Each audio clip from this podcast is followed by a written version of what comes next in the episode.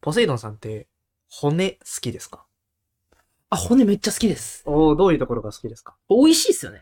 あー、食べます食べ、え食べますあの、骨の髄まで食べる人ですかあ髄髄はいまで食べる人です、随分食べるタイプです。僕食べたことないんですけど、はい。どういう感じ、味の感想うーん、いや、まあ味の感想で言うと、うん。あんま覚えてないですけど、うん。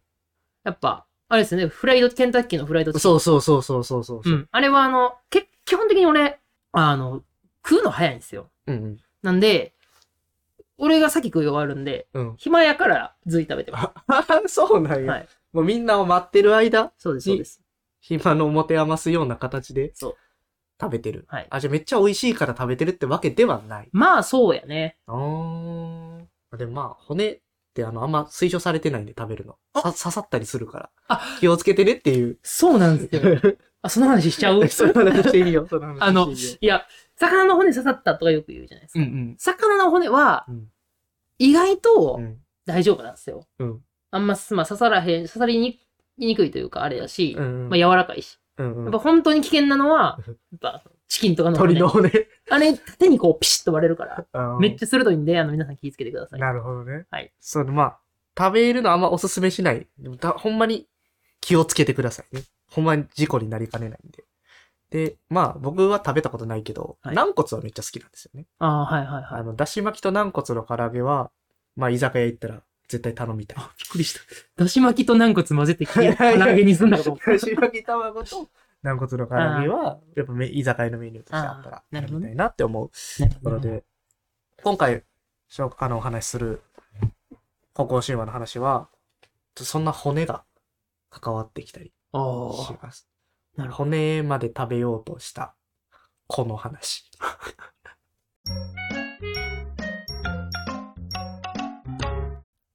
はい。ということで、今回の北欧神話、前回どんな話してましたっけど。覚えてな いです。あのー、金の呪い、ああ、あった。そうや。ジークフリートの話してたんですよね。そうそうそまあそっから、う。はいはい。まあ全然話は関係ないものになっててまあ結構、こ今回4話ぐらいになるはず、予定なんですけど、うん単発、ショート、あの、他とあんまり話は続かないような、あ、この4話はもう別にそう他と関係がないってことそうそう、一つのお話だけどって感じになうんうんってます。と今回のメインキャラクターは、トールとうんロキとうんティアルフィ、あれなえ、聞き覚えが聞き覚えあるな。あ。るなんか、お名前だとあ思うんですけこのど。 3人で、うん、こう、ラグナルクの、あれを探し、あの、えっと、調べに行こうとしたけどしなかった。ムキとトールと TRP で行こうと思ったけどやめましたやつですね。確か。あ、そうそうそうそうそうそうそう、その通りです、その通りです。とか、まあ、ティアルピあのーあれ、巨人のフルングニル倒した時に出てきた、ああ、そうだ。その話も前したな。あだからトールの部下うんうの神様ですね。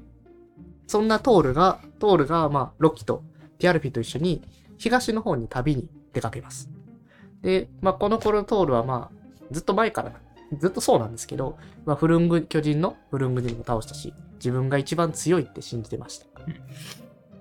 で、でも、ちょっと先に話すると、その後に、最も強い神のトールが、うん巨人のウートガルド・ロキという巨人にのところで、まあ、思いもよらぬ苦境に立つよっていう話になってます今回は。ああ、なるほど、なるほど。なので僕さっきメインのキャラクター3人いましたよね。うん覚えてますかあ、そうか。うんロキと、えーっと、トールとうん、デュアルフィーやけど、そのロキは、うんあの、ロキロキのロックンロールの方じゃないと。えっとまあまあもうまあそうそうそのこのウートガルド・ロキが入ってるんやけど実際にはトールとロキとロキとディアル フィ。あ、そっちの ロキも出てくるあーノーマルあの思ってはる。ノーマルロキ。あノの、ーみんなの大好きなロキ。そうそうそうそう。いたずらっ子の。トリックスターのロキもちゃんと出てきます。ああ、なるほど、なるほはい。で、まあ、この東の方に旅に出かけていまして、その道中で、まあ、トールたちは、ディアルフィのお父さんの家でうん宿を取ることにします。まあ、遠方なのでね。 ど。部下のお父さんとか止まった。そうそうそうそう。でディアルフィのお父さんが、うんその外の世界の国境近くに住んでたんですよね。その外の世界を目指して、彼らは旅をしてたんですよ。外の世界っていうのはここで言うとえっと、ここで言うと、北欧の言葉で言うと、ウートガルドって言います。なんか、い今はどこにいんの中はどこえーっと、あの、ま神様住んでるとこへ。あ、アスガルドからあー、うん向かって、ウートガルドをちゃんと説明すると、ヨトゥンヘイムの中にある町。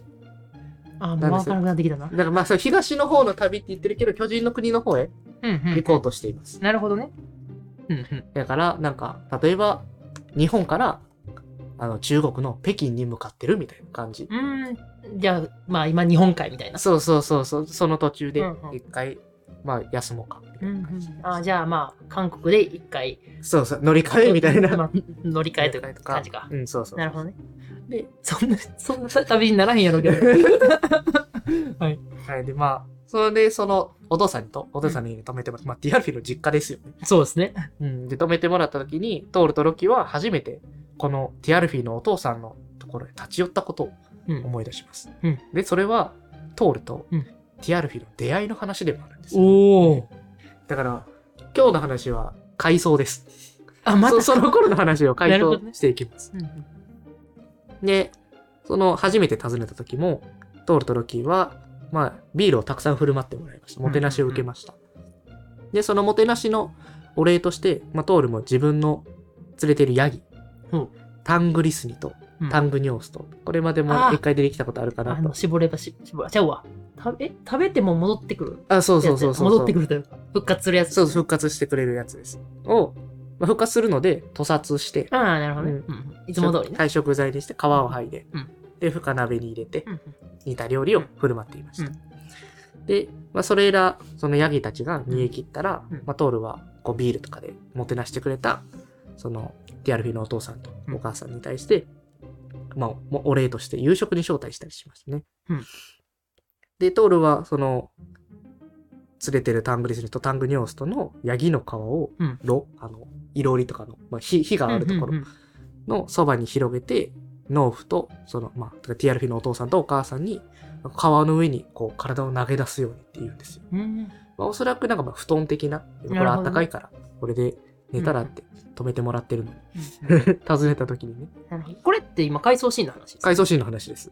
えっと、なんで止まることになったかまあは、ちょっとわからない。わからないわから。ないいつの間にか止まってた。はいなる。ほど初めて多分こんなこともあったよね、みたいな感じでああ、なるほど。思い出してで、まあ、投げ出すように言う、まあ、体を投げ出すように言って、まあ、同時に、まあ、怪我にも気をつけてねってことうんうん。言います。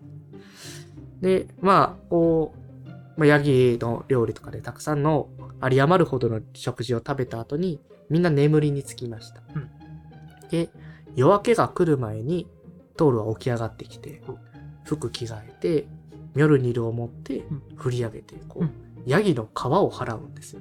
お祓いの払ああ、なるほど。い。、で、清めていきます。うんうんで、まあ、これをすると、ヤギの2頭は皮と骨さえ残っている状態だったら、翌日、もう綺麗さっぱりな体に戻ることができる。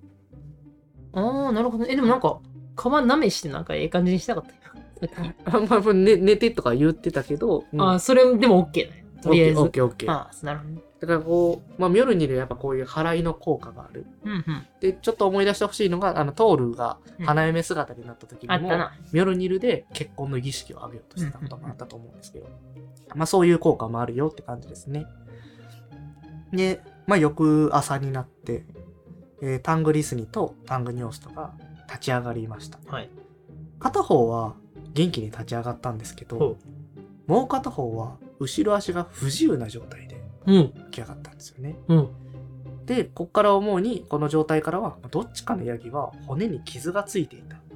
な るほど。ことを思わせます。はいはいはいはい。でトールはその様子を見てヤギのその足が不自由な幹部を触ってめっちゃ怒るんですよね腹立ってますはいはい。それはそうですよね自分の使ってるヤギなんだかうんうんらでこの犯人はこの中にいるなるほどなるほど。ヤギの足を傷つけた犯人はこの中にいるうんうん。確信を持ってまあこの一家の大黒柱であるうんティアルフィのお父さんを咎めますうん。で、まあ、咎めるんですけどとティアルフィの家族の中で誰もそんなそんなことしてませんよ最初はみんな容疑を否認するわけですはいはいはい。まあ、そういうですよね。はい。うんで、まあ、それを聞いて、もうトールは眉を潜めます。うんうんうん。もう目が見えなくなるぐらい、もうすごい眉を潜った。はいね。で、で、その様子を見たティアルフィのお父さんとお母さんが、と、まあ、子供たちも一緒にうん不安と恐怖に陥ります。うんうんなんか怖い。うん。